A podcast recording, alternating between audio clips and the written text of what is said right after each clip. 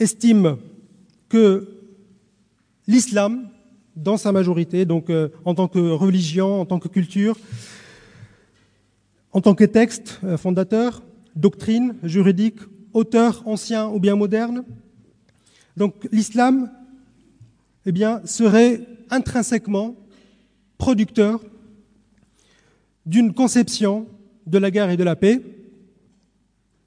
qui serait une et indifférenciée. Alors pour illustrer, si vous voulez, cette approche, je citerai euh, l'exemple d'un livre qui est sorti en 2004 qui s'intitule L'exception islamique. C'est un livre d'un universitaire tunisien qui s'appelle Hamadi euh, Redissi. C'est paru euh, donc aux éditions du Seuil en 2004. Et cet auteur estime que la doctrine de la guerre en islam est passée par deux phases.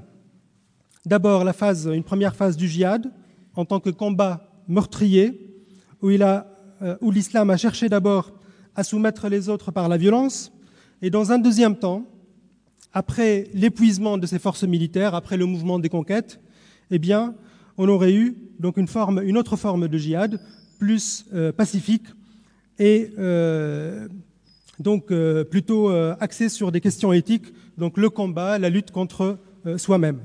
Alors je cite l'auteur rapidement.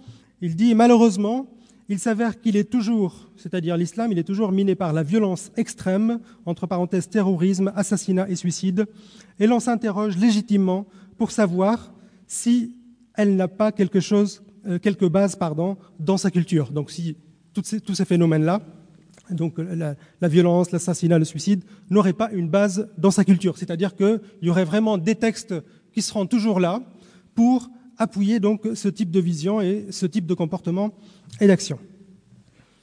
Donc, d'après, si vous voulez, cette première lecture, l'islam a toujours produit une idée une et indifférenciée de la guerre. Cette guerre doit se faire, donc pour aller très vite, elle doit se faire au nom de Dieu. L'activité militaire a toujours l'onction de la sainteté et de la sacralité et elle est fondée en quelque sorte sur la barbarisation de l'autre et sur l'ontologisation de l'ennemi. C'est-à-dire que nous avons déjà, on ne va pas chercher un ennemi politique, il est déjà là, puisqu'il se définit, il s'autodéfinit par sa croyance, par son altérité, par son appartenance donc à une autre religion ou bien à un autre système de valeurs. Donc l'ennemi, si vous voulez, est prédéfini, déjà désigné par sa différence religieuse ou par son altérité radicale. Alors d'après cette approche, la théorie de la guerre en islam ne fait aucune concession à la paix, puisque le seul horizon, euh, si vous voulez, possible pour qu'il euh, pour qu'il y ait une extinction de la guerre, eh bien, ça serait la fin des temps. Donc, si vous voulez, le mouvement de la guerre continue et continuera jusqu'à la fin des temps, donc sans relâche. Alors pour décrire, si vous voulez, cette, approche, cette conception, cette conception donc euh, euh, de la guerre en islam, cette approche n'hésite pas à convoquer certains concepts médiévaux comme la, guerre sainte, produite donc euh, en Occident donc pendant le Moyen Âge, comme le concept de guerre sainte. On convoque également d'autres notions qu'on a élaborées donc au lendemain de la Deuxième Guerre mondiale, par exemple le concept de guerre totale, qui renvoie donc à la généralisation des conflits. On utilise également la notion de fascisme vert, qui a donc euh, eu quelques succès pendant quelques, années, euh, tout, récemment, et qui est également développée par euh, la plupart des auteurs représentatifs de cette approche.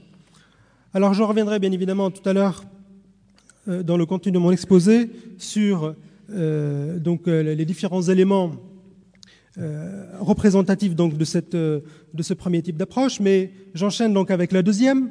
Alors il y a une deuxième, si vous voulez, approche des, questions de la guerre et du djihad dans l'islam, qui s'intéresse exclusivement au phénomène de la violence et du terrorisme, et également à son socle idéologique, qui est le fondamentalisme ou bien l'intégrisme. Cette approche qui est euh, généralement euh, donc produite par les spécialistes de relations internationales.